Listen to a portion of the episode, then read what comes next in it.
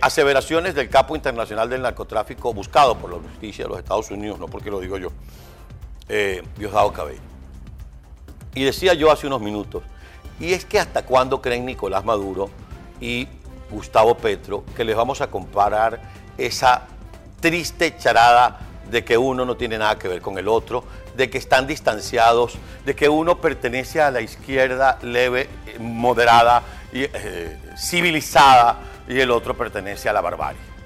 Esto no se lo vamos a comprar, pero sobre todo no se lo tiene que comprar el pueblo colombiano, porque así le vendió Hugo Chávez a Venezuela y recordamos aquella entrevista donde le decían, usted es comunista, comunista, no, nosotros somos demócratas, usted va a cerrar medios de comunicación, al contrario, una vez que lleguemos al gobierno ampliaremos las concesiones del espacio radioeléctrico. ¿Usted eh, va a respetar la empresa privada o piensa expropiar? Expropiar, no. Al contrario, el sector privado es el factor fundamental para que un país crezca y se desarrolle. ¿Usted piensa eternizarse en el poder? No, si ya yo tengo listo un decreto que es el referéndum revocatorio para que ustedes, y así fue hablando paja, paja, paja, paja. Le compraron la paja, y digo le compraron porque yo no voté por él, le compraron la paja, votaron por él y miren cómo estamos. 23 años de destrucción.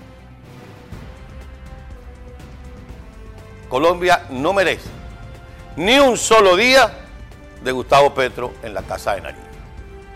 No lo merece. Y los colombianos, que hoy son jóvenes y están aferrados al tema del establishment y de la antipolítica y que los mismos de siempre. Ahí está, Hugo Chávez era una cara nueva y mira lo que hizo la cara nueva con uno de los países más prósperos de América Latina. Entonces esa charada, cuando le preguntaron a Hugo Chávez, ¿a usted le parece que Cuba es una dictadura? Pues claro que es una dictadura. Lo que pasa es que nosotros creemos en la autodeterminación de los pueblos. Fidel Castro en Cuba, nosotros en Venezuela. Ahí está. Era el pupilo preferido de Fidel Castro.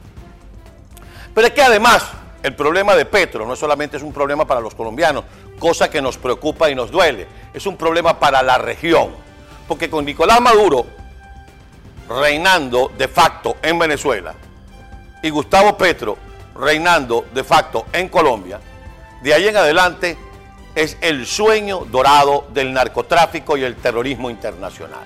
Y esto que nosotros estamos viendo que está ocurriendo en Europa del Este va a ser alimentado con todos los sentimientos antiestadounidenses que se han venido cultivando en América Latina. Con Pedro Castillo, con Nicolás Maduro, con Arce en Bolivia, con Ortega en Nicaragua, con Díaz Canel en Cuba. Y agarre el mapa de América Latina o agarre el mapa del continente americano, pero agarre el mapa sobre todo de Sudamérica. Y con una línea vaya pintando de rojo los países que pertenecen al Grupo de Puebla y al Foro de Sao Paulo. Y por favor, mándoselo a Joe Biden a la Casa Blanca en una cartica a ver si entiende qué es lo que está pasando. Chávez metió a Venezuela y a buena parte de la región a punta de los petrodólares, a punta del millón de millones de dólares que le entró a Venezuela y que los que no se robaron los invirtieron en el crecimiento de esta destrucción que llaman socialismo del siglo XXI. Metió a Venezuela en las grandes ligas de la maldad, en las grandes ligas del peligro, en las grandes ligas de la geopolítica peligrosa. Y si el colombiano de a pie no lo entiende, simple y llanamente mire en su barrio alrededor cuántos venezolanos tiene, cuántos venecos, como les dicen de forma peyorativa en algunos lugares, se han tenido que ir a vivir a Colombia buscando cómo huir del hambre, de la miseria y de la destrucción que Hugo Chávez y Nicolás Maduro han sembrado en Venezuela y que busca Gustavo Petro también sembrar en Colombia con el apoyo de unos tantos que creen que pueden convertir a Gustavo Petro en presidente para después manejarlo, como algunos poderes económicos quisieron llevar a Hugo Chávez al poder para después tratar de manejarlo, pero el muchacho le salió respondón y se apoderó del país. No me queda más que decir, como decía el libertador colombiano.